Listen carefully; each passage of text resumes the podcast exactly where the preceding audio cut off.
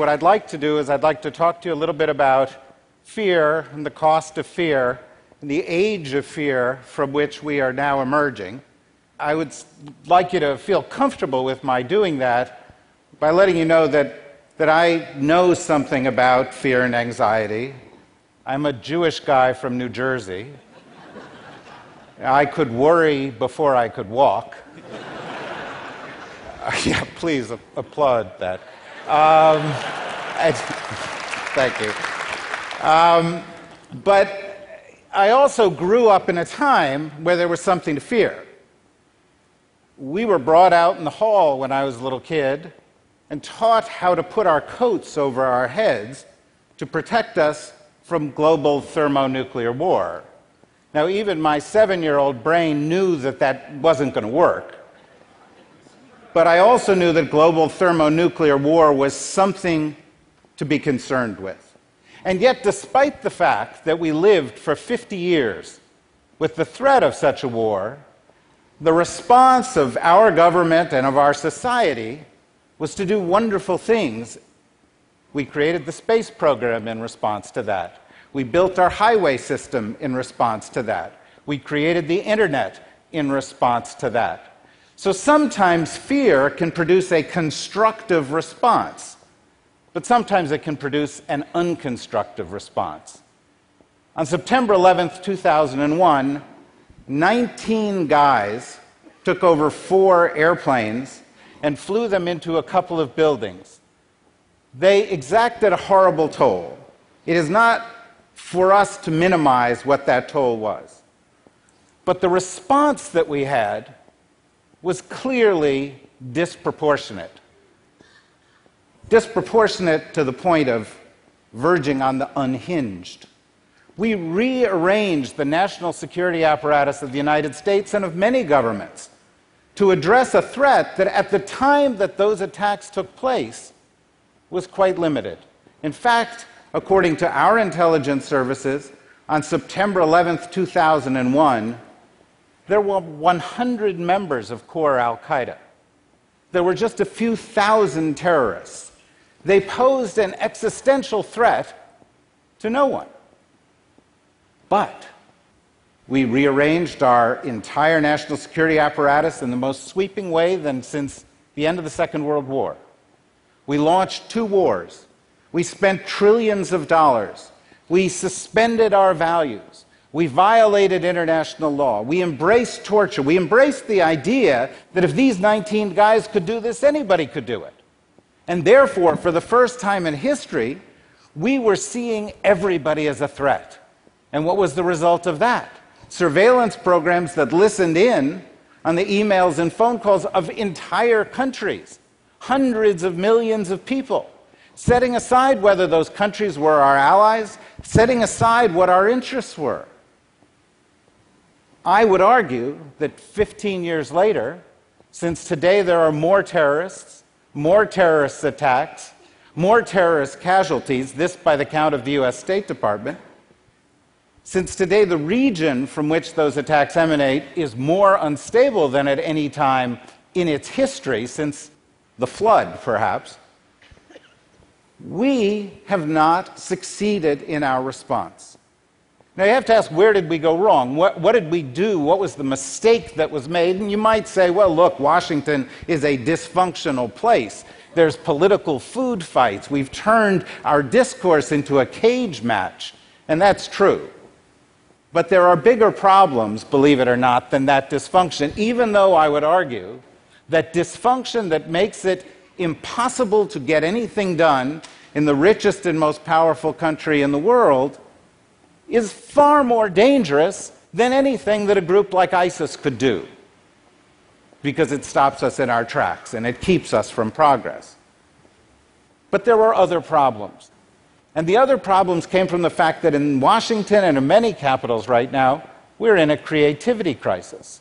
In Washington, uh, in think tanks where people are supposed to be thinking of new ideas, you don't get bold new ideas because if you offer up a bold new idea, not only are you attacked on Twitter, but you will not get confirmed in a government job because we are reactive to the heightened venom of the political debate. You get governments that have an us versus them mentality, tiny groups of people making decisions. When you sit in a room with a small group of people making decisions, what do you get? You get groupthink. Everybody has the same worldview, and any view from outside of the group is seen as a threat. That's a danger. You also have processes that become reactive to news cycles. And so the parts of the US government that do foresight, that look forward, that do strategy, the parts in other governments that do this can't do it because they're reacting to the news cycle. And so we're not looking ahead. On 9 11, we had a crisis because we were looking the wrong way. Today, we have a crisis because, because of 9 11, we are still looking in the wrong direction. And we know because we see transformational trends on the horizon that are far more important than what we saw on 9 11. Far more important than the threat posed by these terrorists, far more important even than the instability that we've got in some areas of the world uh, that are racked by instability today. In fact, the things that we are seeing in those parts of the world may be symptoms, they may be a reaction to bigger trends. And if we are treating the symptom and ignoring the bigger trend, then we've got far bigger problems to deal with. And so, what are those trends? Well, to a group like you, the trends are apparent. We are living at a moment in which the very fabric of human society is being rewoven. If you saw the cover of The Economist a couple of days ago, it said that 80% of the people on the planet by the year 2020 would have a smartphone. They would have a small computer connected to the internet in their pocket. In most of Africa, the cell phone penetration rate is 80%. We passed the point last October when there were more mobile cellular devices, SIM cards, out in the world than there were people. We are within years of a profound moment in our history when effectively every single human being on the planet is going to be part of a man made system for the first time, able to touch anyone else, touch them for good, touch them for ill. And the changes associated with that are changing the very nature of every aspect of governance and life on the planet in ways that our leaders ought to be thinking about when they're thinking about these immediate threats. On the security side, we come out of a Cold War in which it was too costly to fight a nuclear war, and so we didn't, to a period that I call cool war, cyber war, where the costs of conflict are actually so low that we may never stop. We may enter a period of constant warfare. And we know this because we've been in it for several years, and yet we don't have the basic doctrines to guide us in this regard. We don't have the basic ideas formulated. If someone attacks us with a cyber attack, do we have the ability to respond with a kinetic attack? We don't know. If somebody launches a cyber attack, how do we deter them? When China launched a series of cyber attacks, what did the US government do? It said, we're going we're going to indict a few of these Chinese guys who are never coming to America. They're never going to be anywhere near uh, a law enforcement officer who's going to take them into custody. It's a gesture, it's not a deterrent. Special forces operators out there in the field today discover that small groups of insurgents with cell phones have access to satellite imagery that once only superpowers had. In fact, if you've got a cell phone, you've got access to power that a superpower didn't have and would have highly classified 10 years ago. In my cell phone, I have an app that tells me where every plane in the world is, and its altitude, and its speed, and what kind of aircraft it is, and where it's going, and where it's landing. They have apps that allow them to know what their adversary is about to do. They're using these tools in new ways. When a cafe in Sydney was taken over by a terrorist, he went in with a rifle and an iPad. And the weapon was the iPad. Because he captured people, he terrorized them, he pointed the iPad at them, and then he took the video and he put it on the net and he took over the world's media. But it doesn't just affect the security side. The relations between great powers, we thought we were past the bipolar era. We thought we were in a unipolar world where all the big issues were resolved. Remember, it was the end of history. But we're not. We're now seeing that our basic assumptions about the internet, that it was going to connect us, weave society together, are not necessarily true. In countries like China, you have the Great Firewall of China.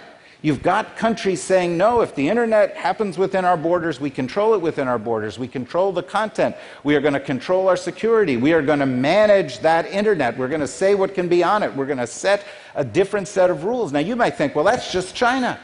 But it's not just China.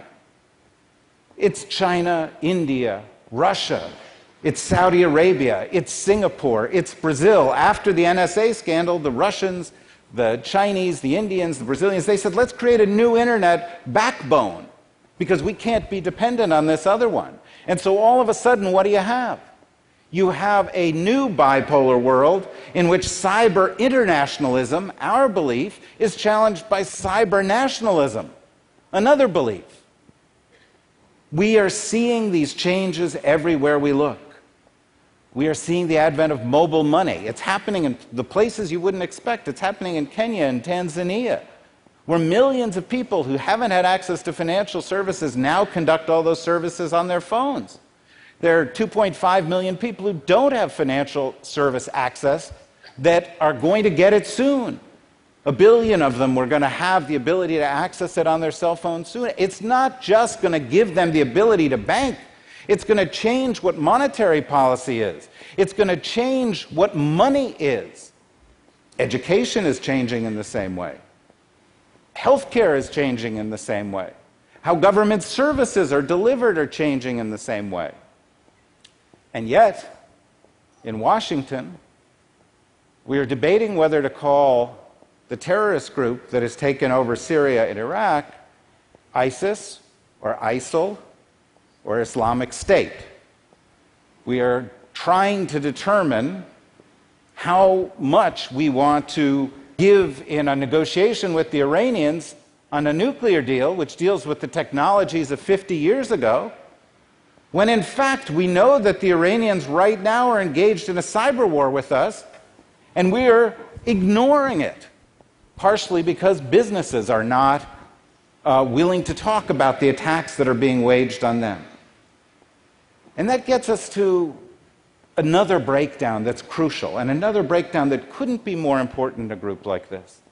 Because the growth of America and real American national security and all the things that drove progress, even during the Cold War, was a public private partnership between science, technology, and government that began when Thomas Jefferson sat alone in his laboratory inventing new things. But it was canals and railroads and telegraph. It was radar and the internet. It was Tang the breakfast drink. Not probably not the most important of those developments. But what you had was a partnership and a dialogue, and the dialogue has broken down. It's broken down because in Washington, less government is considered more. It's broken down because there's, believe it or not, in Washington, a war on science, despite the fact that in all of human history, every time anyone has waged a war on science, Science has won.